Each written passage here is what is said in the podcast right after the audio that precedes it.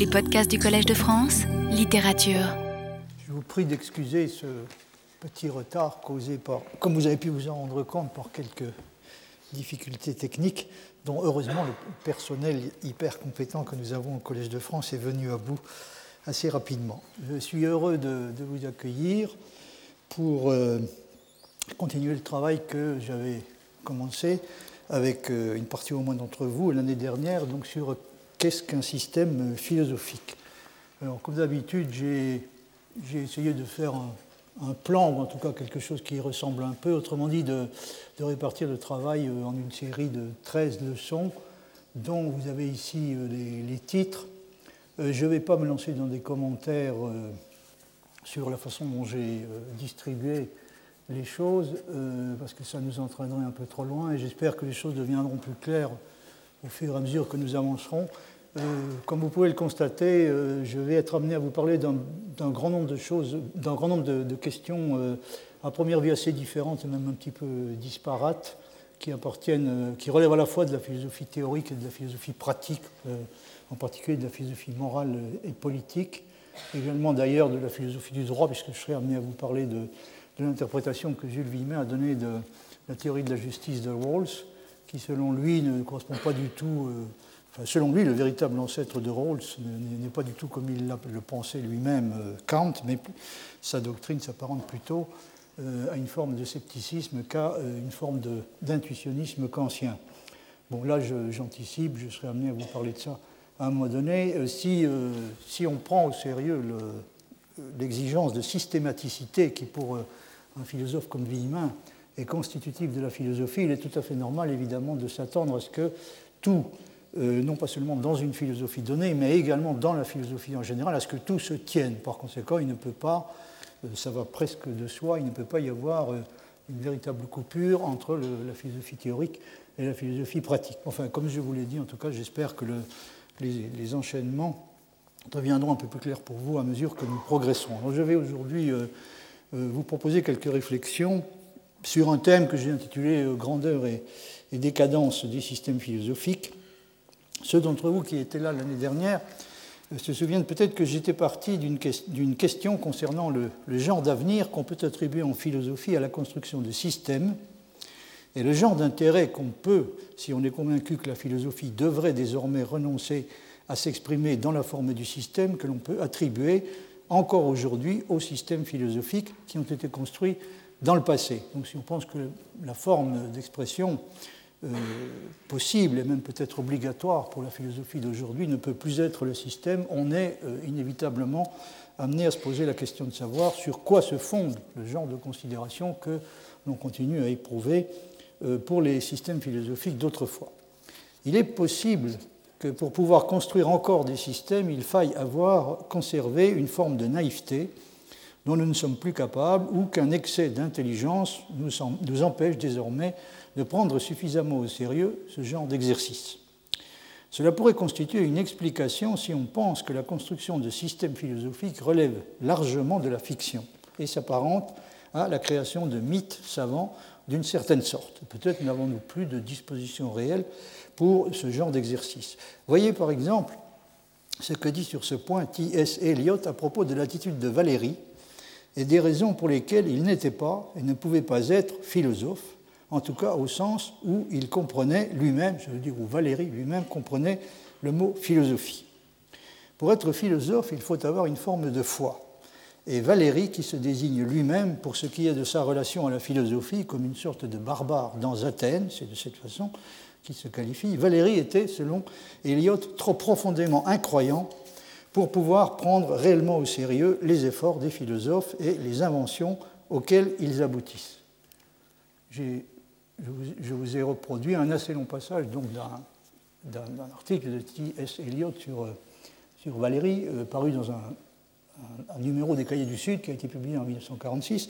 Et Eliot dit ceci Je pense que l'impression prédominante que l'on recevait de Valérie était celle de l'intelligence. Bon, ça, ça n'a rien d'original, c'est ce qui a été, peut-être la chose qui a été dite et répétée le plus souvent à propos de Valérie. Il a toujours donné l'impression d'incarner en quelque sorte l'intelligence par excellence. Intelligence au suprême degré, dit Eliot, est type d'intelligence qui exclut la possibilité de la, de la foi, implique une profonde mélancolie.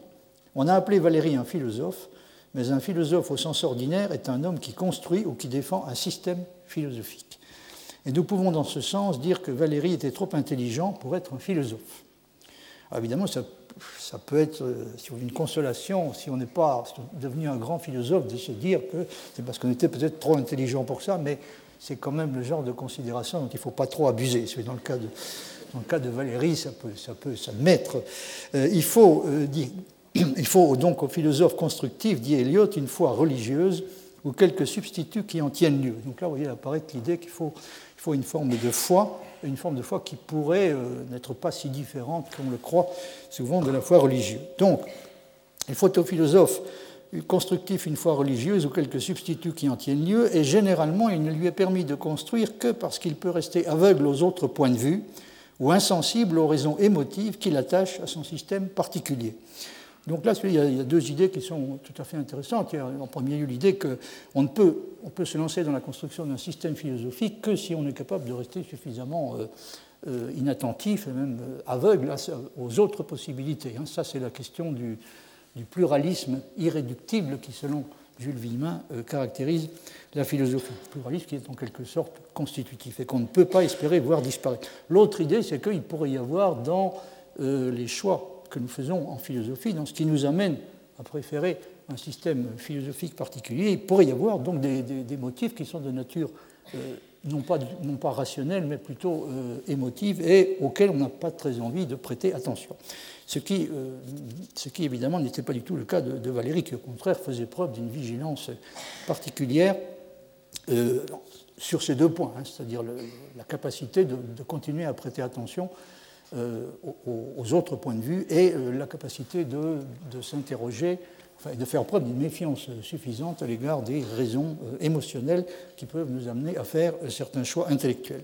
Valérie, dit Eliot, était bien trop lucide pour pouvoir philosopher de cette façon, en sorte que sa philosophie se trouve exposée à l'accusation de n'être qu'un jeu compliqué, précisément. Mais pouvoir jouer ce jeu, pouvoir y goûter des joies artistiques, c'est une des manifestations de l'homme civilisé. Il n'y a qu'un seul degré plus élevé qu'il est possible à l'homme civilisé d'atteindre, essaie d'unir le scepticisme le plus profond à la plus profonde foi. Mais Valérie n'était pas Pascal, donc Eliot suggère qu'au fond, Pascal, lui, a réussi à unir ces deux choses, le scepticisme le plus profond et la plus profonde foi. Mais, dit-il, Valérie n'était pas Pascal et nous n'avons pas le droit de lui demander cela. Son esprit était, je crois, profondément destructeur et même nihiliste. C'est en effet aussi une des choses qu'on a dit euh, souvent de Valérie et qu'on lui a même assez souvent reproché. Sur le genre d'intérêt qui peut être accordé aux discussions philosophiques de l'espèce la plus courante, Valéry est euh, on ne peut plus clair. Il s'exprime sans aucune espèce d'ambiguïté. Euh, vous voyez par exemple ce passage qui est tiré d'Analecta. Euh, discussion métaphysique, si l'espace est fini, si les figures semblables sont possibles, si, etc. Ces disputes, de plus en plus serrées, ont le passionnant et les conséquences nulles d'une partie d'échecs. À la fin, rien n'est plus, sinon que A est plus fort joueur que B. Parfois, il en ressort aussi qu'il ne faut pas jouer tel coup désormais, on se ferait battre, ou qu'il faut prendre telle précaution. Fin citation. Il se peut que, du point de vue descriptif, Valérie ait largement raison. Quand on a connu et même vécu soi-même un certain nombre des disputes dont il parle, on se rend compte généralement assez vite qu'il y a des coups qui peuvent être joués, je veux dire des coups philosophiques qui peuvent être joués à certains moments avec des chances raisonnables de succès et qu'il vaut mieux ne pas essayer de jouer à d'autres, parce qu'il serait à peu près inévitablement perdant. Mais cela ne résout évidemment pas la question de savoir quel intérêt il y a lieu d'accorder à des questions qu'il y a très peu d'espoir de réussir un jour à résoudre, et qui sont peut-être même intrinsèquement insolubles. Ça semble être le cas de la plupart des questions philosophiques, d'où euh, la question qui se pose euh, presque inévitablement, quel intérêt y a-t-il lieu d'accorder à des questions de cette sorte et pourquoi est-on à ce point intéressé et même passionné par ce genre de questions? Autrement dit, euh, est-il raisonnable d'accorder autant d'importance qu'on le fait généralement à ce que, Charles, ce que le critique littéraire Charles Dubos appelle la constante manipulation de l'insoluble? Euh, Et par conséquent, quelle raison y a-t-il d'accorder autant d'intérêt à la philosophie qui semble consistait largement dans ce genre d'exercice, c'est-à-dire dans la constante et opiniâtre euh, manipulation de euh, l'insoluble. Lui-même, je veux dire Charles Dubos, est sur ce point un peu partagé. Mais il n'est tout de même pas disposé à donner complètement raison à Valérie. Alors je vous ai reproduit aussi un, assez long passage tiré de, Charles Dubos, donc son journal des années 1921-1923, où on le voit hésiter euh, évidemment entre une position qui peut être qualifiée de, valérienne et une position que, pour des raisons que vous allez comprendre en lisant le passage, qu'on pourrait pour des raisons que vous comprendrez en, lisant le passage, qualifier plutôt de gidienne. Il dit ceci tout à fait en haut, on rencontre l'objection de Valérie à Pascal, l'objection du très grand français classique. Donc Valérie apparaît ici comme étant le très grand français classique, c'est-à-dire celui qui euh, veut toujours comprendre et, veut, exige des solutions. Donc, tout à fait en haut, on rencontre l'objection de Valérie à Pascal, l'objection du très grand français classique. Pourquoi toujours parler de l'insoluble? Trop sensible toujours à mon contraire, surtout à mon contraire valérien, je suis plutôt tenté de majorer ce qu'il peut y avoir à dire en faveur de cette manière de voir. Surtout, alors là, euh, Charles Dubos, qui était bilingue, passe, comme ça lui arrive assez souvent, dans son journal du, français à l'anglais, donc il dit euh, je, je, suis tenté de majorer ce qu'il peut y avoir à dire en faveur de cette manière de voir, surtout quand elle a euh, Valérie derrière elle, c'est-à-dire quand elle a reçu l'appui de Valérie. Mais au fond, là, mes affinités naturelles sont avec le Gide de la préface d'Armance, donc il fait allusion à la préface que Gide avait écrite pour le, roman de, de, Stendhal, Armance. Au fond, là, mes affinités naturelles sont avec le Gide de la préface d'Armance, avec celui qui estime que le fait même que les problèmes soient insolubles constitue une raison majeure pour les mettre au jour et s'en occuper. Hier matin, je me disais presque qu'il y aurait à imputer une valeur généralisée à la phrase de la préface d'Armance. En tout cas, je sens, et jusqu'au danger, le besoin de dégager sans cesse l'insolubilité des choses. Et là est peut-être l'explication la plus pertinente de mon désaccord avec l'esprit français. Donc là, il, indique qu'il suggère qu'au il est en désaccord avec euh, l'esprit français, ou en tout cas ce qu'on a tendance à considérer comme tel.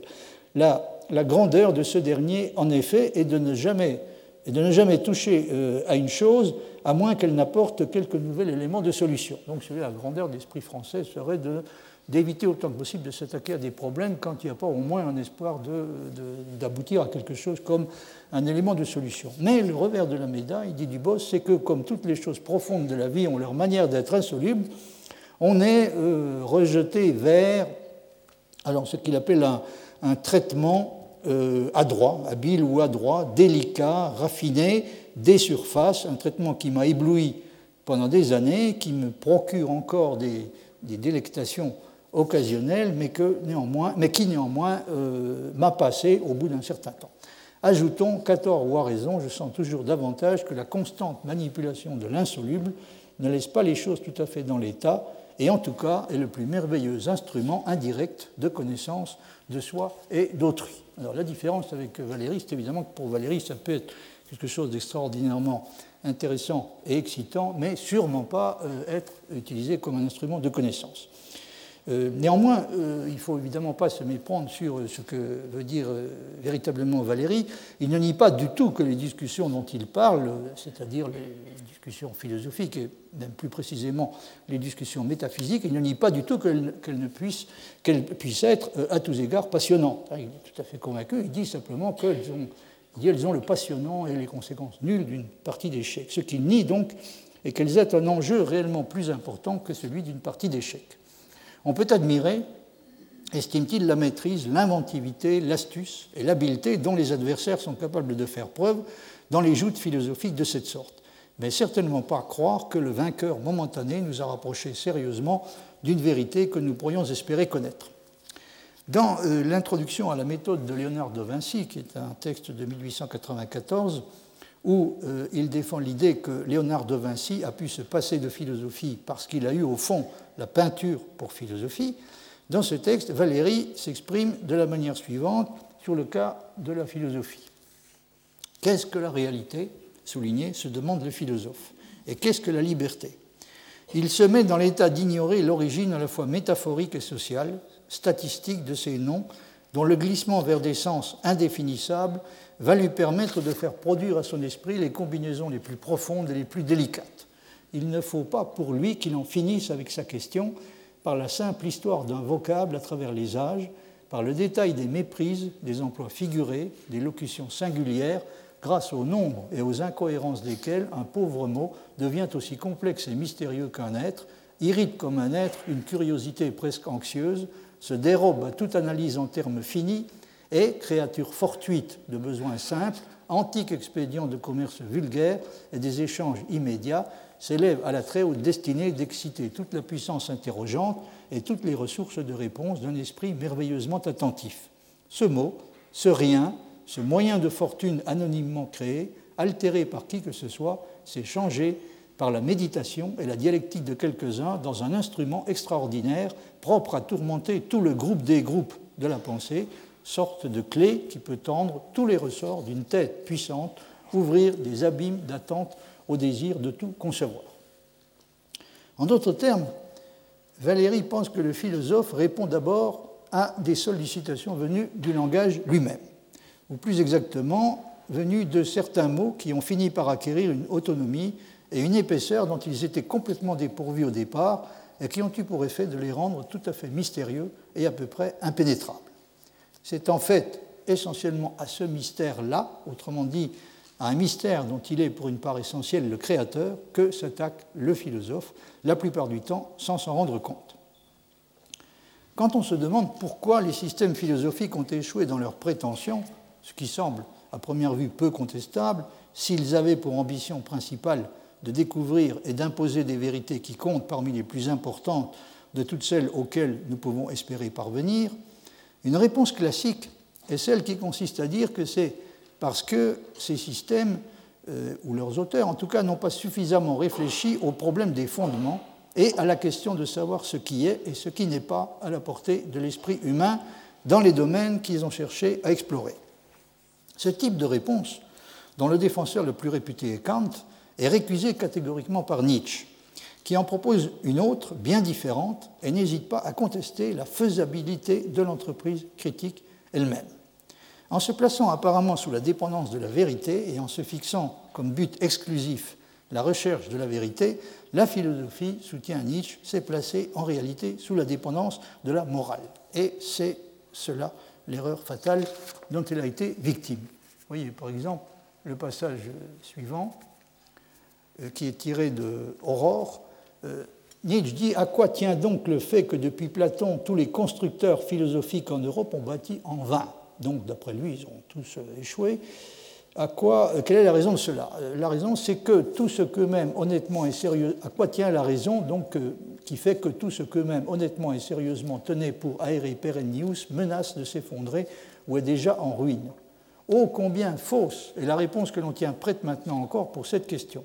La réponse donc étant censée être c'est ce qui est dit dans le passage entre guillemets, qu'ils ont tous négligé le présupposé de la question, l'examen du fondement, la critique de la raison tout entière. Ils ont négligé de s'interroger sur ce préalable essentiel, et c'est ce dont Kant a donné l'exemple par excellence. Cette funeste réponse de Kant dit Nietzsche, qui ce faisant ne nous a véritablement pas attirés, nous philosophes modernes, sur un terrain plus solide et moins trompeur. C'était ça le but, donc réussir à s'établir sur un sol un peu plus sûr pour euh, mettre enfin la philosophie sur la voie euh, d'une science. Et ce que, euh, alors ça a été un échec complet d'après Nietzsche, parce qu'on n'a pas posé la bonne question. Hein. Nietzsche, comme je l'ai dit, met en question la faisabilité même du projet critique. N'était-ce pas, dit-il, un peu étrange d'exiger qu'un instrument critique sa propre excellence et compétence, que l'intellect lui-même est à connaître, entre guillemets, sa valeur, sa force, ses limites? N'était-ce pas même un peu absurde? Donc non seulement c'était peut-être déraisonnable, mais c'était même peut-être carrément absurde.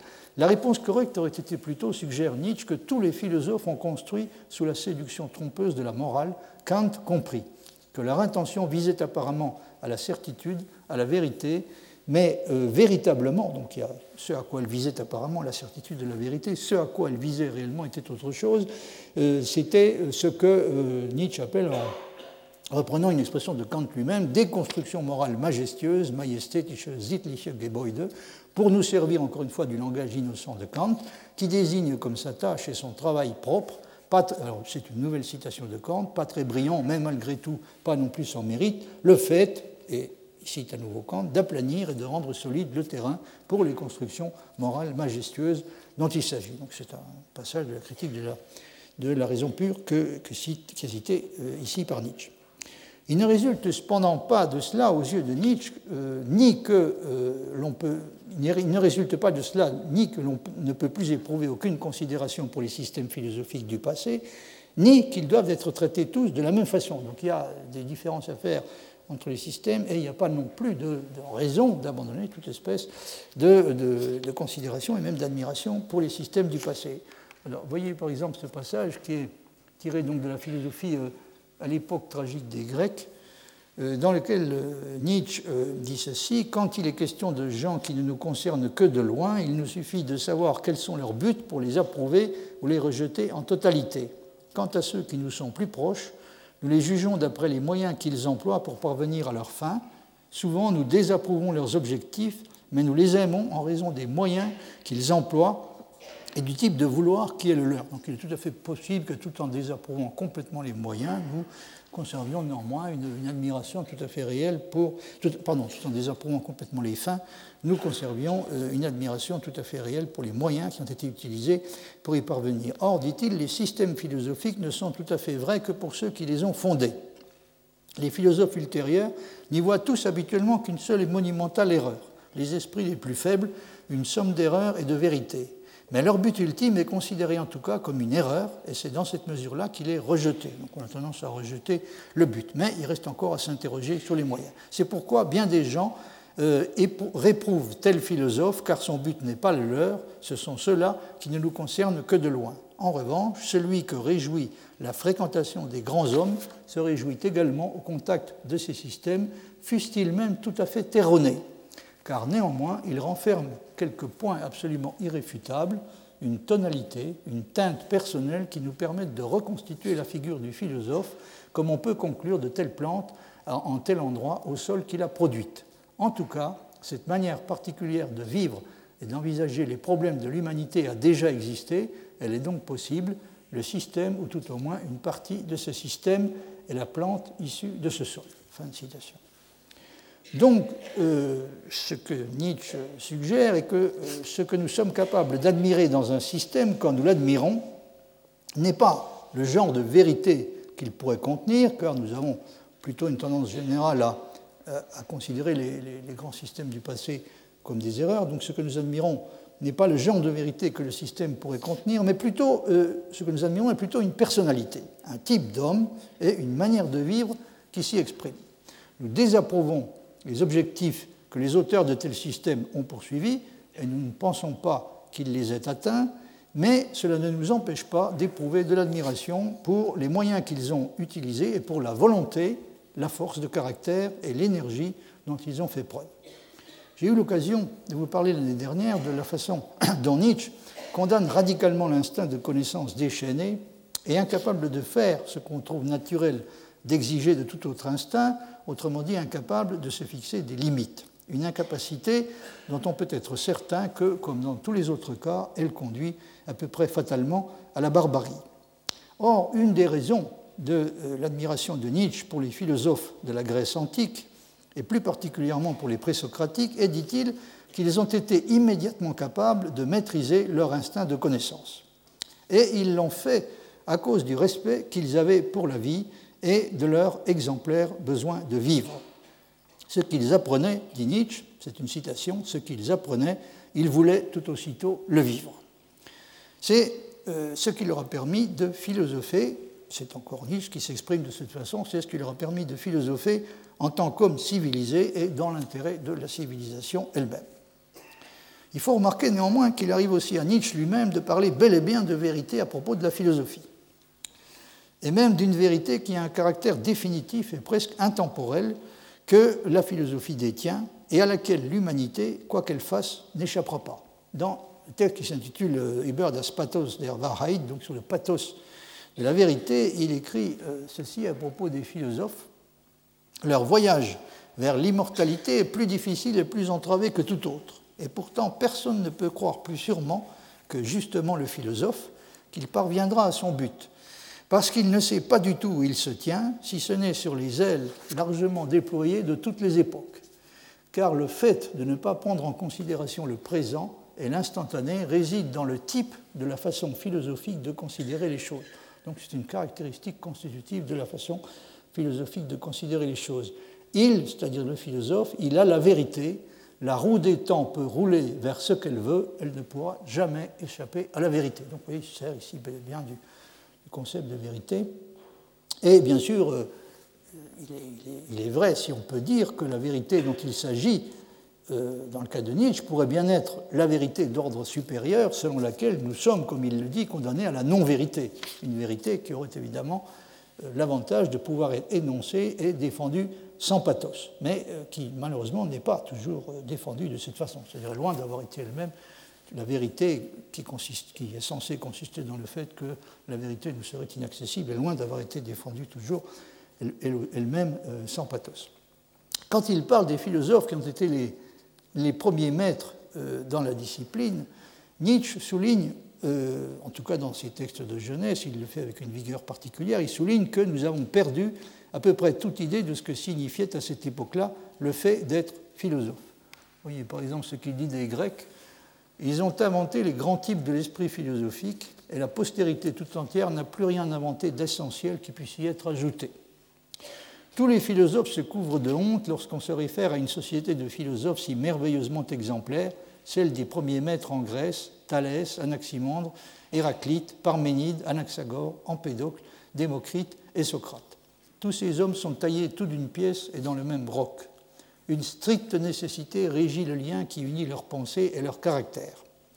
Toute convention leur est étrangère, car la classe des philosophes et des savants n'existait pas à l'époque. Ils sont tous dans leur grandiose solitude, les seuls qui en ce temps-là aient vécu pour la seule connaissance. Tous possèdent cette vigoureuse énergie des anciens, par quoi ils surpassent toute leur postérité, l'énergie de trouver leur forme propre et d'en poursuivre, grâce à la métamorphose, l'achèvement dans son plus infime détail et dans son ampleur la plus grande. Aucune mode, en effet, n'est venue leur prêter main forte et leur faciliter les choses, donc ils ont eu la chance d'échapper sous la toute emprise de la, de la mode et de la convention. Ils forment ainsi à eux tous ce que Schopenhauer, par opposition à la République des savants, a appelé une République des génies. Les géants s'interpellent à travers les espaces désertiques de l'histoire et sans qu'ils soient troublés par les nains insouciants et bruyants qui continuent à ramper au-dessous d'eux, leur sublime dialogue entre esprits se poursuit. Fin de citation. Comme vous le voyez, le nom de Socrate est inclus dans la liste des maîtres cités, euh, ce qui n'empêche pas Nietzsche de penser par ailleurs que le déclin commence d'une certaine façon avec lui, puisque ce qu'il représente est l'avènement de l'homme théorique et le triomphe de l'instinct de connaissance, s'affranchissant des limites que la sagesse prescrit d'imposer à tout instinct, y compris celui-là. Mais cela n'empêche pas, malgré tout, Socrate d'être lui aussi, à sa façon, un philosophe exemplaire. Le jeune Nietzsche dans le passage que je viens de citer, se sert bien entendu de la référence aux grandes figures philosophiques de l'Antiquité grecque, et plus précisément aux présocratiques, en grande partie pour manifester le peu d'estime que lui inspirent les philosophes les plus représentatifs de son époque. Euh, il parle assez souvent à cette époque-là de. Il l'a fait d'ailleurs également par la suite de ce qu'il appelle la niaiserie allemande, et il ne, perd pas une occasion d'opposer l'intelligence et la force de caractère des Grecs à, cette, à ce qu'il qualifie de niaiserie allemande. Euh, en 1884, dans, euh, il fait le, constat suivant euh, à propos de, l'état de, la philosophie allemande. Fichte, Schelling, Hegel, Feuerbach, Strauss, tout cela pue l'odeur des théologies et des pères de l'Église. Schopenhauer est assez libre, souligné de cela. On respire un meilleur air, on sent même Platon. Kant, tarabiscoté et lourdeau, on voit que les Grecs n'avaient pas encore été découverts. Homère et Platon ne résonnaient pas dans ces oreilles-là.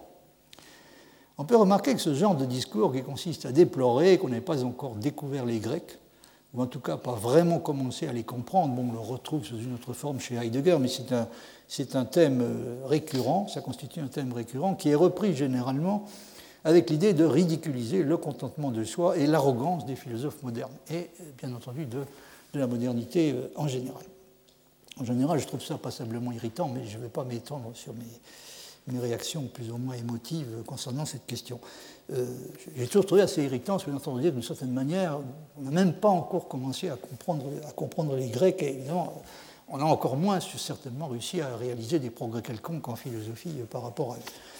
Pour en revenir à la question qui nous concerne plus directement, Nietzsche euh, indique clairement que ce qui peut encore nous intéresser dans un système philosophique, une fois qu'il a été réfuté, Et ce qui, en tout cas, l'intéresse lui-même est uniquement ce qu'il appelle la personnalité. Et c'est, dit-il, ce qui explique sa façon effectivement assez particulière de faire de l'histoire de la philosophie. Elle est en effet assez particulière, mais il s'en explique en disant ceci, je raconte en la simplifiant l'histoire de ces philosophes, je ne veux extraire de chaque système que ce point qui est un fragment de personnalité et appartient à cette part d'irréfutable et d'indiscutable que l'histoire se doit de préserver. C'est un premier pas pour retrouver et reconstruire par comparaison ces personnages et pour faire enfin résonner à nouveau la polyphonie du tempérament grec.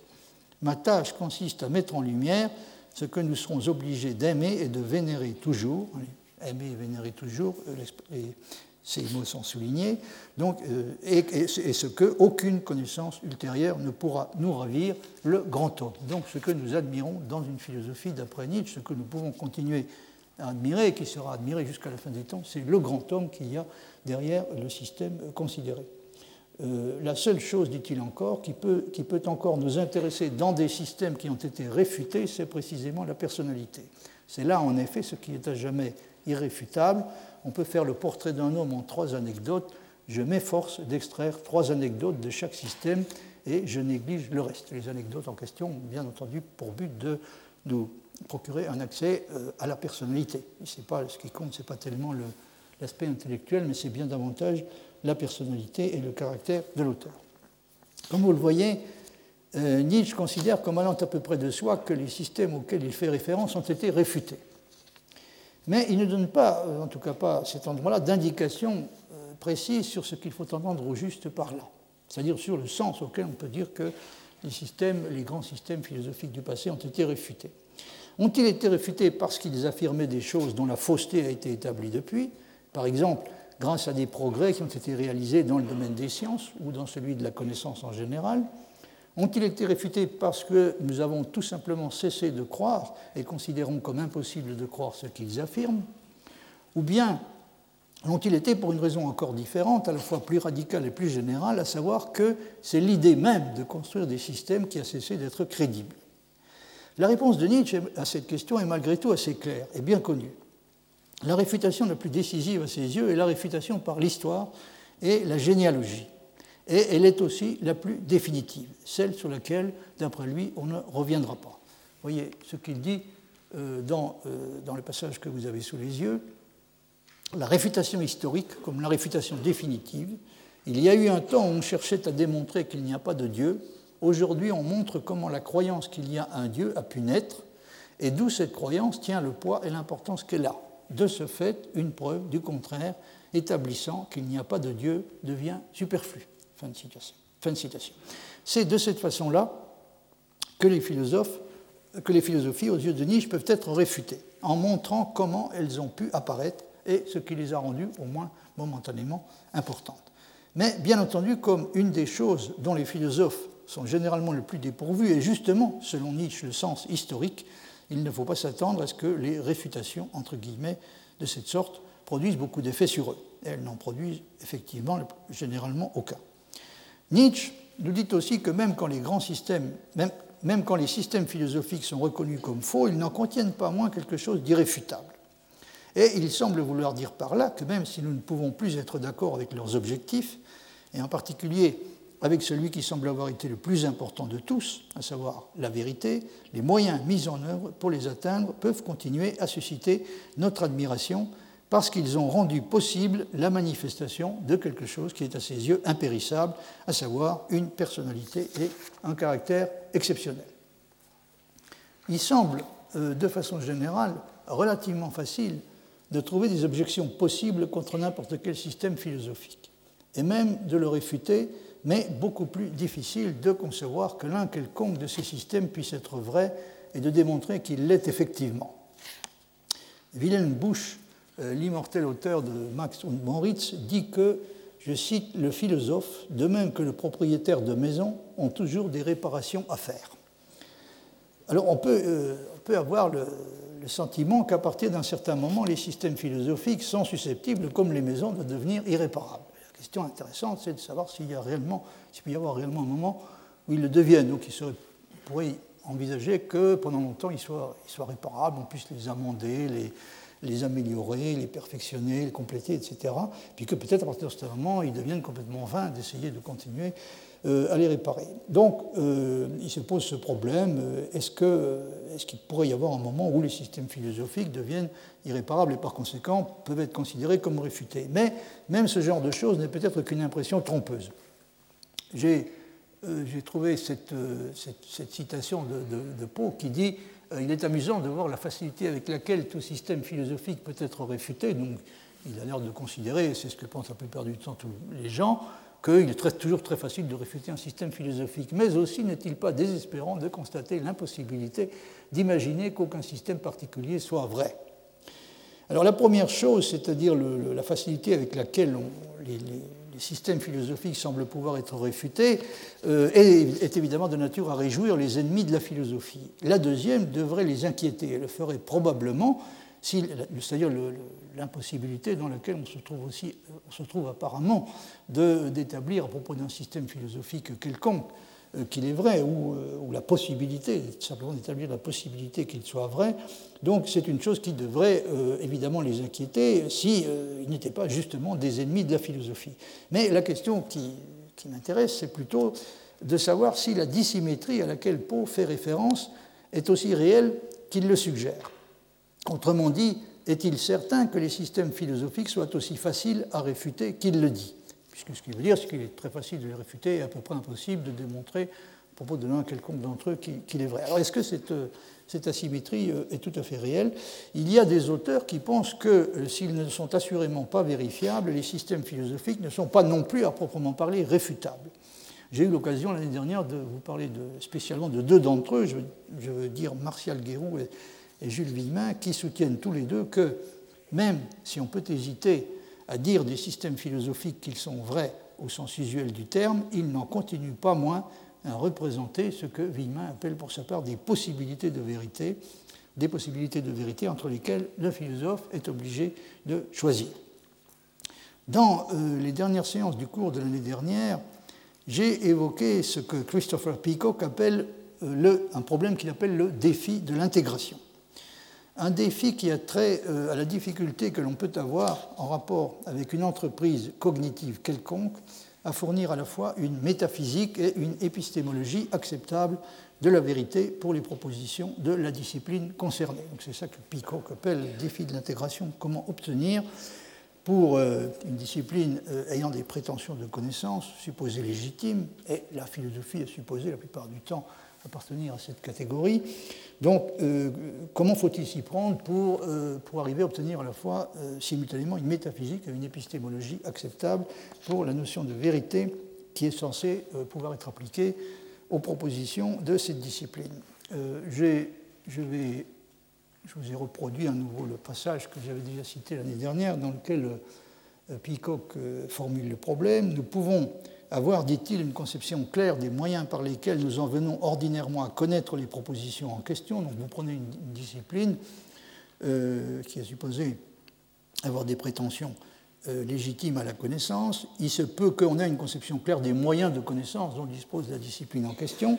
Néanmoins, en même temps, nous pouvons être incapables de fournir une quelconque explication plausible des conditions de vérité dont la connaissance du fait qu'elles sont satisfaites pourrait être obtenue par ces moyens. J'ai traduit littéralement, mais ce n'est pas très facile à, lire et à, comprendre. Euh, mais enfin, encore une fois, j'ai traduit littéralement. Ce qui veut dire, c'est qu'il se peut qu'on ait une, notion relativement claire des moyens de connaissance dont, on dispose, mais en revanche, pas du tout pas, aucune notion réellement claire des conditions de vérité des propositions concernées, c'est-à-dire de ce qui les rend vraies. Et puis, la situation peut être aussi inverse, hein, ou bien, dit-il, nous pouvons avoir une conception claire de ce qui est impliqué dans la vérité de la proposition, on sait donc, qu'on a une idée relativement claire de ce qui rend vrai les propositions de la discipline, mais être incapable de voir comment nos méthodes réelles de formation de la croyance à propos de l'objet sur lequel elle porte peuvent être suffisantes pour connaître leur vérité. Donc on sait, on a une idée à peu près claire de ce en quoi consiste la vérité des propositions, mais en revanche pas d'idée claire de la manière dont les moyens de connaissance dont nous disposons peuvent nous permettre de reconnaître cette vérité euh, quand elle existe. Dans certains cas, nous pouvons, ajoute-t-il, ne pas avoir les idées claires sur aucune des deux choses. J'appelle la tâche générale consistant à fournir pour un domaine déterminé une métaphysique et une épistémologie simultanément acceptables et à montrer qu'elles le sont, j'appelle cela le défi de l'intégration pour ce domaine. Ce que veut dire Peacock est que si nous considérons une discipline quelconque qui a une prétention à la connaissance, que l'on peut présumer légitime, nous sommes en droit de demander qu'elle dispose à la fois d'un concept compréhensible et acceptable de la vérité et d'une explication également compréhensible et acceptable de la manière dont la vérité en question peut être atteinte par les moyens dont nous disposons. Il faut que le concept de vérité philosophique tel qu'il est expliqué par ceux qui l'utilisent ne rende pas impossible à comprendre et complètement mystérieux ou invraisemblable au regard de l'idée que nous nous faisons de ce que peut être la connaissance en général, la manière dont nous pouvons, avec les moyens que nous sommes censés avoir à notre disposition, en venir à connaître la vérité en question. Il faut que nous puissions donner une explication acceptable de la manière dont la vérité telle que telle qu'elle est conçue est présentée par ceux qui défendent l'idée de vérité philosophique. Il faut que, nous soyons en mesure d'expliquer comment cette vérité peut être connue sans avoir à requérir pour cela l'utilisation de, de, moyens euh, d'un type complètement euh, extraordinaire. Et inversement, il ne doit pas y avoir une discordance complète, ni même un écart trop important entre ce que nous savons des processus par lesquels se forment les croyances et les certitudes philosophiques, d'une part, et l'idée que nous nous faisons, d'autre part, du genre de vérité à la connaissance desquels ces moyens de connaissance semblent, euh, sont censés nous permettre d'accéder. Il est probable qu'en réalité, euh, euh, nous n'avons les idées tout à fait claires, ni sur le sens auquel il peut être question de vérité dans le cas d'une discipline comme la philosophie, ni sur les moyens de connaissance dont nous disposons pour accéder à une vérité de cette sorte. Donc nous sommes probablement dans un, une des situations les plus défavorables qui soit relativement euh, à ce que euh, appelle le défi de l'intégration. Alors la raison pour laquelle ce défi de l'intégration, comme il l'appelle, est important n'est pas trop difficile à comprendre, tout au moins pour ceux qui souhaitent défendre dans tous les domaines, à commencer bien entendu par celui de la philosophie, un point de vue rationaliste. Peacock s'exprime sur ce point de la façon suivante dans la conclusion d'un autre livre, donc The Realm of Reason, le, règne ou le royaume de, la raison. Je vous ai reproduit euh, un passage. Finalement, dit-il, nous devrions, en poursuivant l'agenda rationaliste à travers plus de domaines et de questions, viser à obtenir une meilleure compréhension de la notion de connaissance de ce que c'est pour un contenu que d'être vrai j'ai argué que nous ne pouvons pas caractériser la rationalité sans invoquer cette notion. Donc, pas possible de caractériser, d'après lui, la rationalité sans euh, faire intervenir ce concept de ce qu'il appelle la connaissance de ce que c'est pour un contenu que d'être vrai. Donc j'ai argué que nous ne pouvons pas caractériser la rationalité sans invoquer cette notion. Elle informe notre conception de ce que c'est pour une transition que d'être rationnel.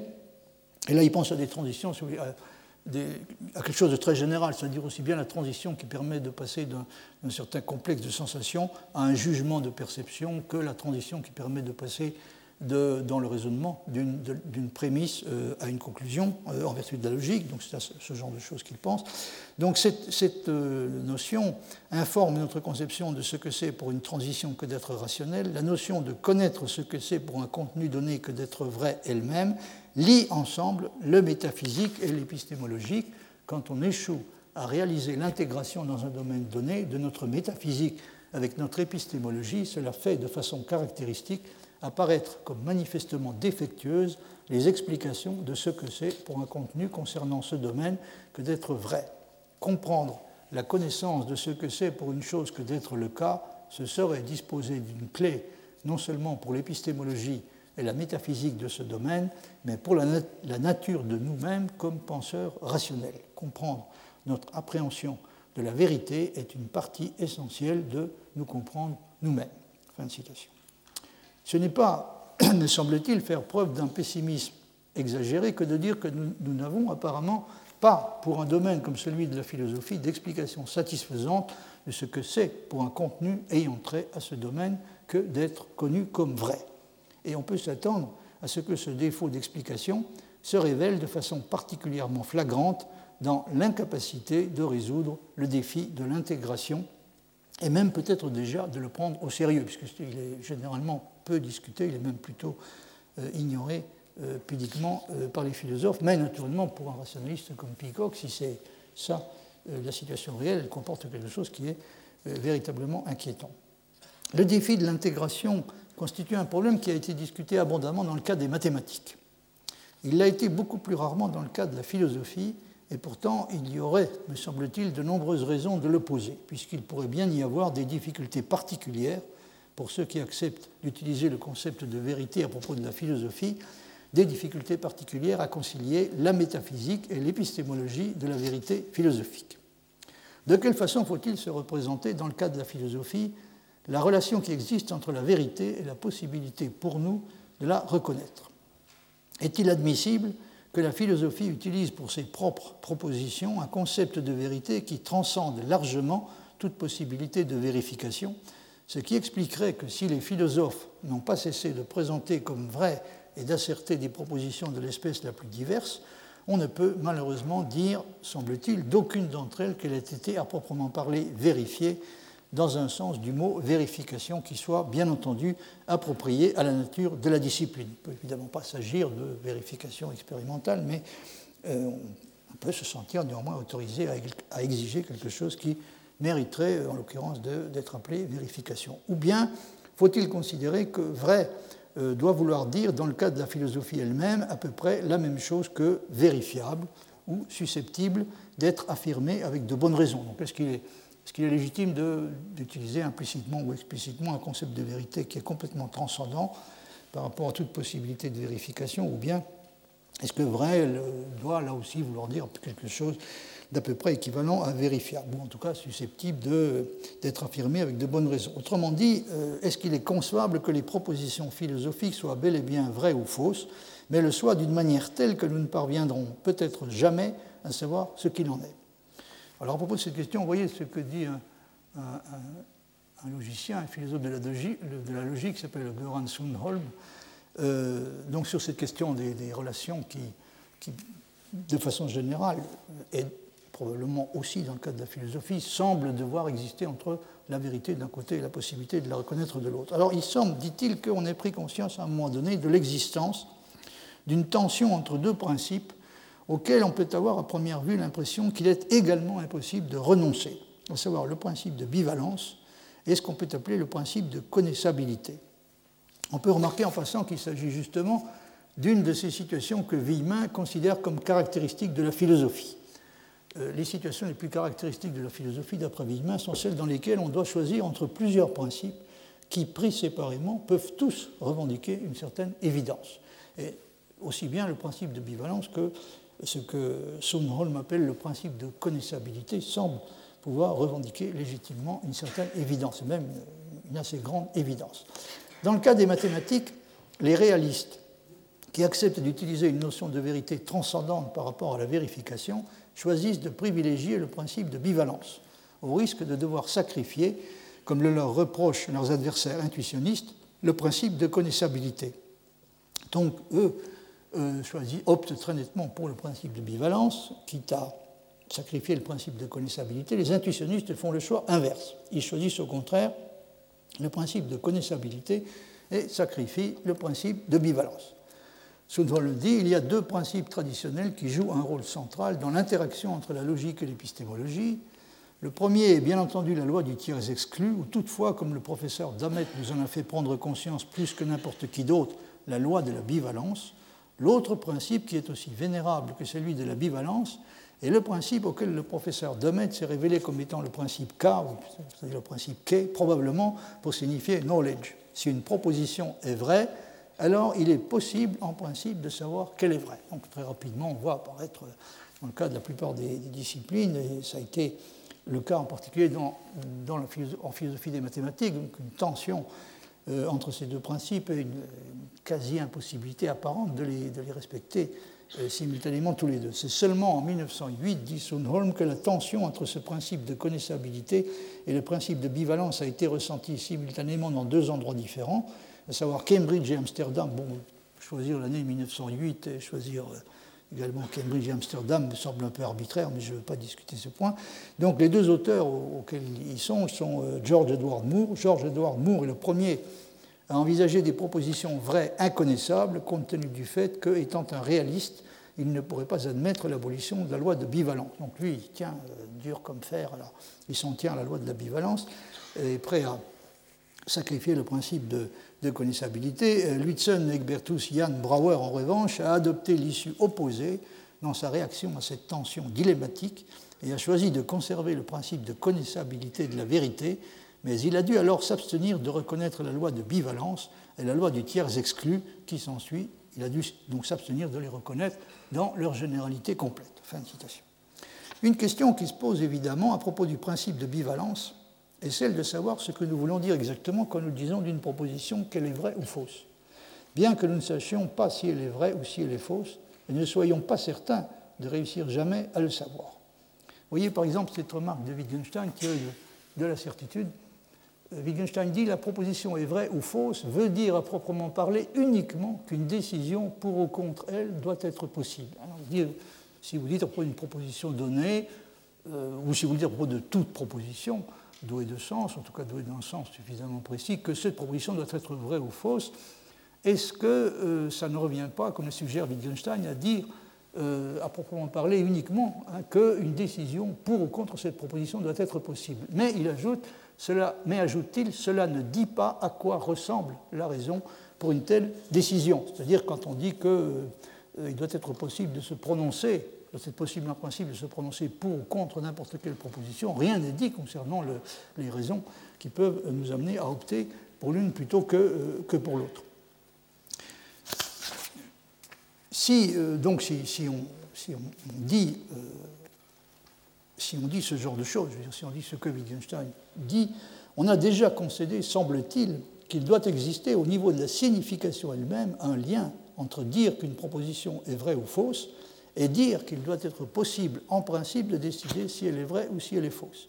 Même si, bien entendu, comme je viens de, le rappeler, le, fait de dire qu'une décision doit être possible concernant cette proposition ne nous dit rien sur ce que pourrait être le processus et la raison de la décision. L'idée qu'il pourrait exister des propositions qui sont vraies ou fausses, mais intrinsèquement indécidables, n'est donc pas facile à accepter et peut même sembler se heurter à une difficulté de principe. Il semble se heurter à une difficulté de principe si on prend au sérieux ce que dit Wittgenstein, à savoir que quand on dit qu'une proposition est vraie ou fausse, on veut dire euh, uniquement, comme il le suggère, qu'une décision pour ou contre cette proposition doit être possible. ce que je suis en train de dire, c'est que dans ces conditions, il semble que l'idée de proposition qui serait intrinsèquement indécidable euh, est difficile à accepter même peut-être à comprendre. Mais il est toujours possible, évidemment, de se tirer d'affaire en disant que si une proposition est vraie ou fausse, il y a toujours au moins un sujet connaissant, à savoir celui qui est supposé être omniscient, qui est en mesure de décider si elle est vraie ou si elle est fausse. Donc il y a toujours, quelqu'un, à savoir le sujet euh, supposé euh, omniconnaissant et euh, omniscient, qui peut la décider, qui sait si elle est vraie ou fausse. On a dit souvent que Dieu possédait déjà la réponse à toutes les questions possibles en mathématiques. C'est un thème archi-classique dans, la tradition philosophique. Doit-on dire également qu'il possède déjà la réponse à toutes les questions philosophiques et qu'il est en quelque sorte le seul philosophe à être dans ce cas?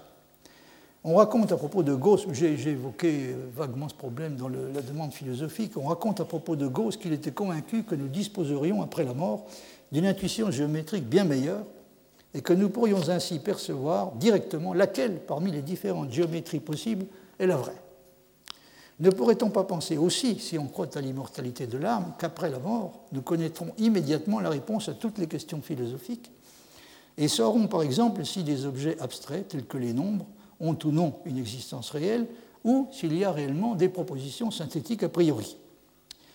Il est vrai que les questions de cette sorte ont été, semble-t-il, rarement envisagées explicitement sous cet aspect. C'est une question qui a été assez peu évoquée dans la tradition philosophique.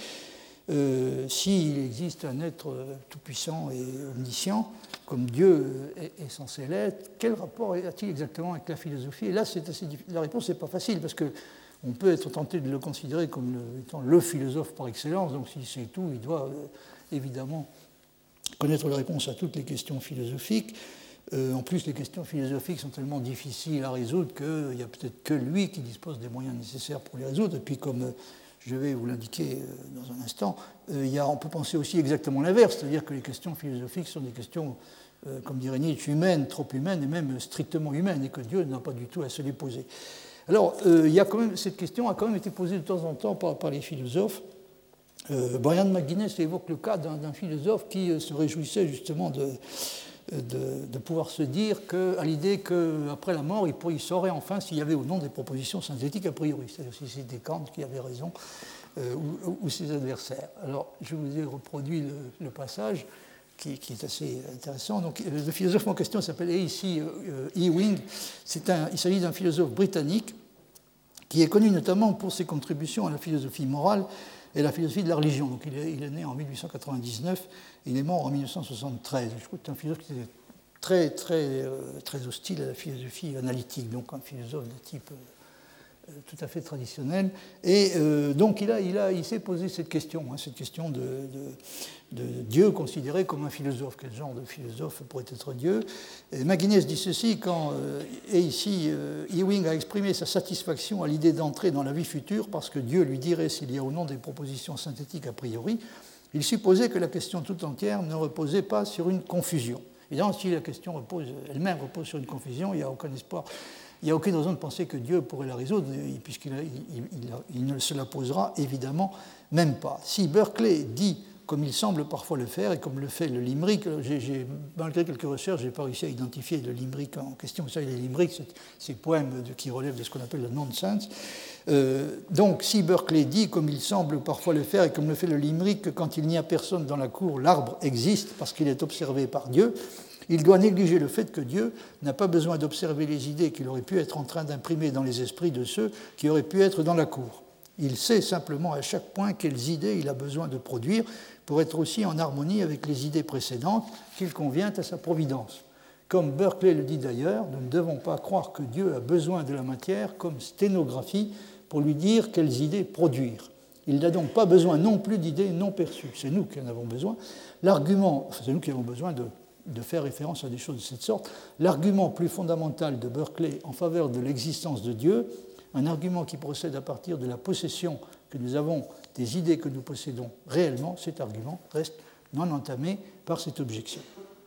De façon générale, on ne doit pas s'attendre à ce que Dieu connaisse et nous communique un jour la réponse aux questions philosophiques que nous nous posons, si celle-ci repose par exemple comme l'ont soutenu tout à fait sérieusement certains philosophes, essentiellement sur des confusions linguistiques et conceptuelles. Et si par conséquent, elles ne peuvent se poser que pour des êtres qui sont susceptibles de se trouver pris dans des confusions de cette sorte, ce qui ne semble pas pouvoir être le cas de Dieu.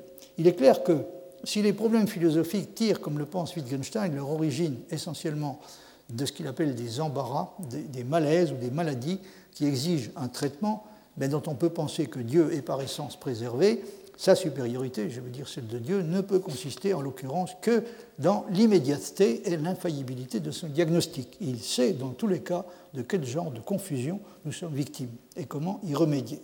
Autrement dit, si la philosophie n'est pas un savoir, et s'il n'y a même d'une certaine façon rien à savoir en philosophie, on peut difficilement utiliser l'omniscience attribuée à Dieu pour conclure qu'il connaît déjà la solution de tous les problèmes philosophiques. On est donc confronté à la difficulté suivante. Faut-il considérer les questions philosophiques comme des questions essentiellement humaines et seulement humaines, ou au contraire comme des questions qu'un être omniscient comme Dieu pourrait se poser aussi bien que nous, avec cette différence toutefois qu'il connaît déjà, dans tous les cas, la réponse. Comme je l'ai expliqué l'année dernière, la raison essentielle du pluralisme qui semble devoir persister jusqu'à la fin en philosophie est, selon Villemin, le fait qu'il y a différentes façons qui restent également possibles et sont incompatibles entre elles de tracer la ligne de démarcation qui passe entre l'apparence et la réalité. C'est cela, d'après lui, l'origine de cette pluralité euh, irréductible qui semble caractériser la philosophie. Mais euh, j'avais, je crois, déjà suggéré l'année dernière une objection possible qui est que, euh, est-ce que, est-ce que une des façons possibles de tracer la ligne de démarcation entre l'apparence et la réalité ne pourrait pas être la bonne? À savoir celle qui correspond, si l'on peut dire, à la réalité, à la réalité de la situation. Et évidemment, euh, s'il y a, euh, une, y a une, une, ligne de démarcation objective, en, quelque sorte, qui passe entre l'apparence et la réalité, qu'est-ce qui empêche de dire que Dieu, qui est omniscient, la connaît parfaitement et pourrait, s'il le désire, nous dire ce qu'elle est? Donc il pourrait observer avec un certain amusement nos efforts philosophiques concernant la bonne façon, la recherche de la bonne façon de déterminer, de faire passer la ligne de démarcation entre l'apparence et la réalité, tout en connaissant déjà lui-même euh, parfaitement la réponse. Si on estime qu'il y a sur cette question-là également une manière dont les choses sont réellement, je veux dire en ce qui concerne la distinction que nous cherchons à tracer entre l'apparence et la réalité, si on estime qu'il y a une manière dont les choses sont réellement, par opposition aux différentes manières dont elles sont susceptibles d'apparaître, est-ce que ce n'est pas du reste la référence à un être omniscient qui sait ce qu'il en est, et elle seule qui nous autorise à penser et à parler de cette façon Alors là, nous touchons évidemment à un autre problème qui euh, est également un problème tout à fait euh, crucial. Est-ce que nous n'avons pas besoin précisément de l'idée de sujet omniscient euh, pour pouvoir utiliser de façon aussi générale que nous le faisons la distinction à faire entre la façon dont les choses sont réellement et la façon dont elles nous apparaissent? Alors c'est de, ce problème-là que j'aimerais vous parler la prochaine fois sous, le titre La vérité, le réalisme et l'idée du sujet connaissant euh, omniscient. pour en terminer pour aujourd'hui, je vais vous citer simplement un passage que euh, j'essaierai de vous commenter euh, la prochaine fois. Euh, il s'agit d'un passage donc tiré d'un ouvrage qui est consacré, un ouvrage, un volume d'hommage qui a été consacré à, Michael Demet, et c'est un passage dans lequel il répond précisément à McGuinness. il dit ceci le principe dont tel il s'agit de, la connaissance que Dieu a de la réalité, hein, le principe dont cette connaissance dépend est qu'il doit appréhender les choses comme elles sont réellement, comme elles sont en elles-mêmes, plutôt que comme elles apparaissent, d'un point de vue ou d'une perspective particulière ou par l'usage de facultés particulières. Donc la, connaissance que Dieu a de, la réalité est sans doute l'exemple de, tout élément de relativisation. Elle n'est pas relative à un point de vue particulier ni à l'utilisation d'une faculté particulière. Donc il connaît, euh, il connaît par essence à chaque fois les choses telles qu'elles sont en elles-mêmes, ou du moins c'est de cette manière-là que nous nous représentons la situation. La réflexion sur la conception que saint Augustin a de Dieu comme étant la vérité elle-même permet une énonciation plus exacte de ce principe. La manière dont les choses sont en elles-mêmes doit être définie et peut être définie uniquement comme la manière dont elles sont appréhendées par Dieu ou comme la manière dont Dieu sait qu'elles sont. Et ça, c'est le problème dont je, souhaiterais vous parler la prochaine fois. Donc, est-ce que quand nous essayons de parler de la manière dont les choses sont en elles-mêmes, nous avons besoin absolument pour, pour ce faire de faire référence à la manière dont Dieu sait qu'elles sont. Est-ce que même peut-être ne se pourrait-il pas même que ces deux choses soient rigoureusement identiques C'est-à-dire que toutes les fois que nous parlons de la manière dont les choses sont réellement, nous puissions légitimer l'usage de cette expression qu'en en l'interprétant comme euh, voulant dire la manière dont, Dieu sait que les choses sont. Nous faisons des distinctions entièrement valides dit mettre entre la manière dont les choses apparaissent et la manière dont elles sont, des distinctions qui dépendent toujours de la possibilité pour nous de découvrir comment elles sont. Mais elles ne sont pas toutes des applications d'une distinction absolue unique.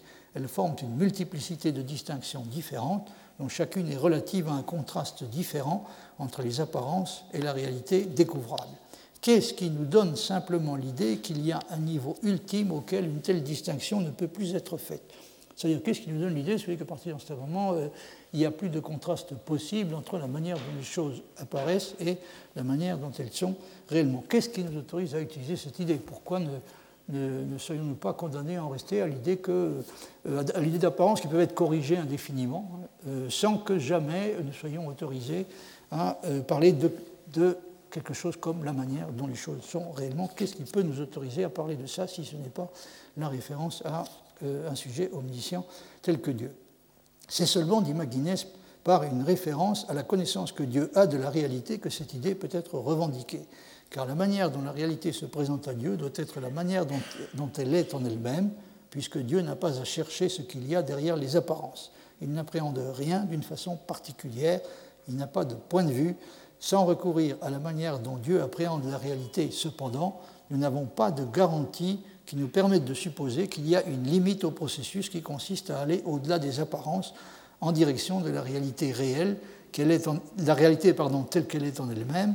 Et même si nous présupposons une telle limite, nous n'avons pas de raison de supposer que nous pouvons l'atteindre. Donc le problème est de savoir si nous avons besoin ou non d'une garantie, quelque chose qu'une garantie théologique pour pouvoir euh, continuer à utiliser ce contraste dont apparemment nous avons besoin entre euh, la manière dont les choses euh, nous apparaissent et la manière dont elles sont réellement. Alors je, vous en dirai un peu plus euh, sur cette question la prochaine fois. Je vous prie de m'excuser d'avoir abusé un peu de votre patience. Et je vous remercie en tout cas de votre attention. Retrouvez tous les podcasts du Collège de France sur www.collège-de-france.fr.